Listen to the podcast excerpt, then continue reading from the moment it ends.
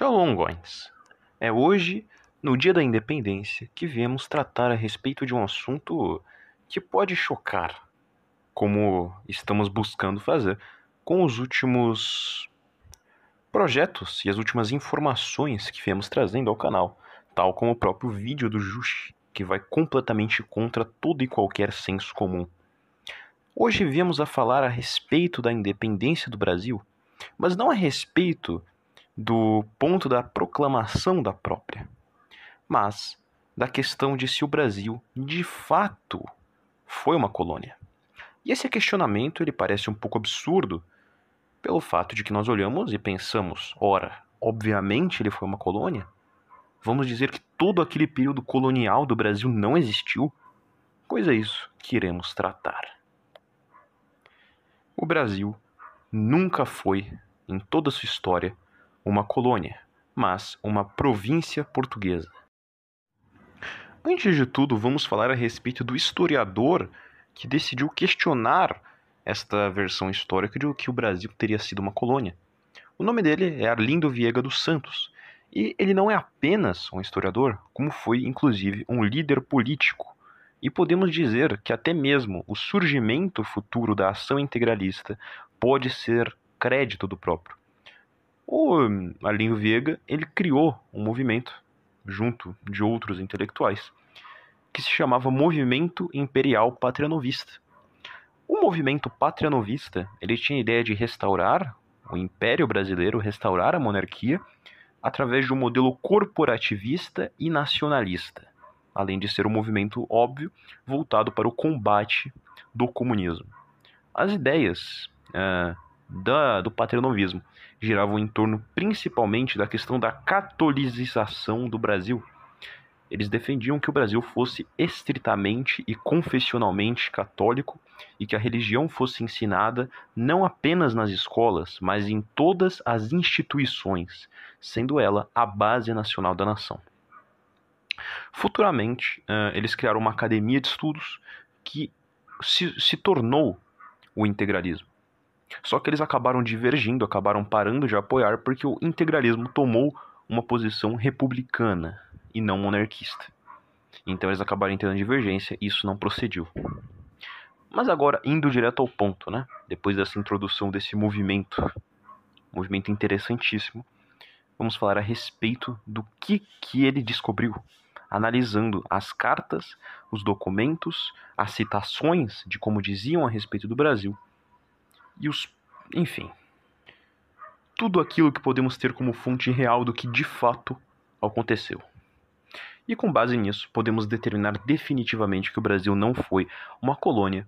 Só que primeiro precisamos entender o que, que é uma colônia, em que consiste uma colônia, um protetorado e derivados disso. E o que determina que uma nação é independente neste sentido. Primeiro, nós devemos entender uma coisa.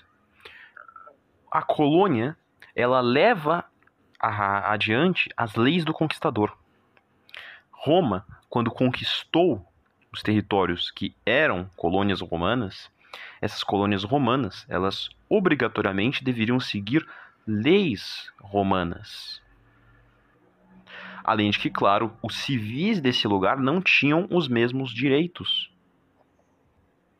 e eles não necessariamente eram vistos sequer como cidadãos romanos, mas como colonos.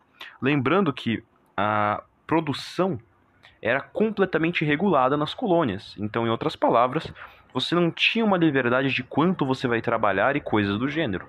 Isso era estritamente determinado pelos seus governantes e daí em diante. Mas eis o ponto: o Brasil nunca foi isso. Então a gente pode pensar, ué, mas e todo o ouro que Portugal levou? Primeiro nós precisamos entender a questão da independência. Por quê? Como eu expliquei e deixei claro, definimos como colônia aquela região conquistada na qual não existe um direito pleno, um exercício pleno da própria lei. O ponto é, uh, uh, Brasil num primeiro momento, não tinha uma lei própria, mas ainda assim ele não era uma colônia, pois para que ele seja uma, seria necessário que todas as leis vigentes se direcionassem para tal, o que não era o caso. Brasil não era nada mais, nada menos do que visto como uma extensão de Portugal. Tanto que eles não se referiam aos brasileiros como brasileiros, mas chamavam eles de portugueses do Brasil. Então, em outras palavras, Brasil era como se fosse Portugal, uma província portuguesa.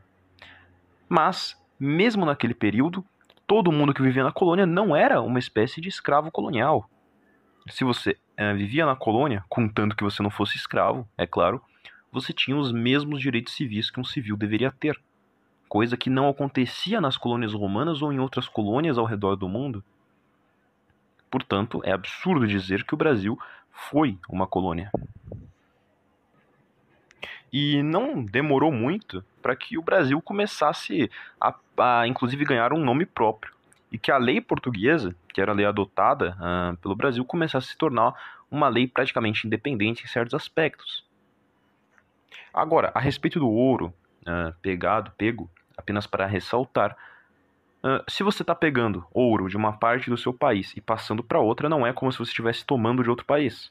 Porque como o Brasil era visto como uma extensão portuguesa, porque a intenção do Brasil era povoamento, propriamente dito. Não era necessariamente extração de recursos. Isso aí foi outra coisa depois por baixo dos panos, que é uma longa história de se contar, mas que se dá muito pela maneira como isso aconteceu.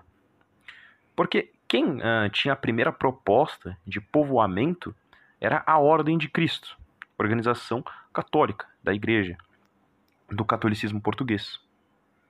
Só que Dom João II ele assassinou o líder dessa organização e se nomeou líder, o que gerou uma grande mudança nos rumos que isso traria, mas que puderam ser abafados pelo seu sucessor, pelo seu filho Dom João III, que era um católico ferrenho, que buscou inclusive fazer, durante seu período, a restauração da ordem templária portuguesa.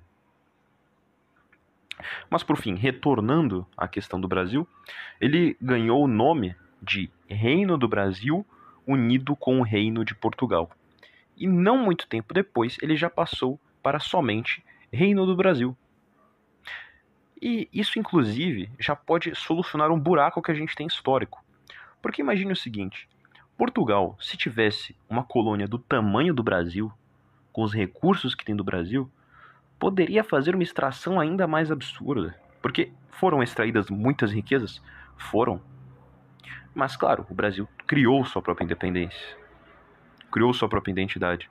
Agora, o ponto é: se fosse de fato uma colônia, a quantidade de recursos tirados seria muito maior. E o Brasil ainda segue extremamente rico na questão de recursos. Riquezas que ainda poderiam durar por séculos e séculos e não acabariam, ainda sobraria. Isso sem falar dos recursos subterrâneos que ainda tem. E, por, claro, Portugal seria muito mais rica. Portugal era para ser uma potência, o país que dominasse terras como o Brasil. Só que não foi o que aconteceu.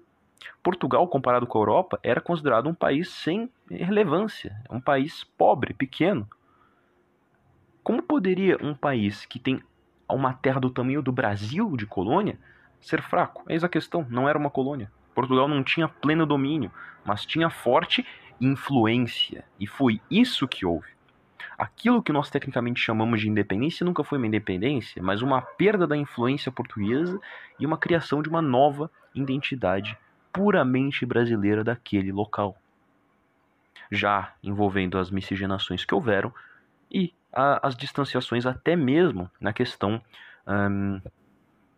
das esculturas, esculturas, pinturas, etc. Porque as pinturas antigas do Brasil e todas as demais coisas tiveram direta influência europeia.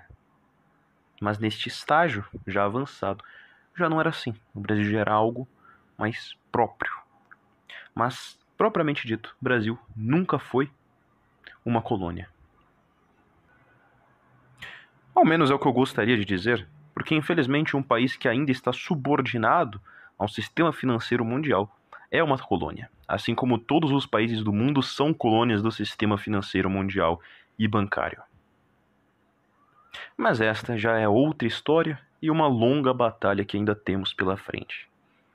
Fiquem com Deus e salve pátria.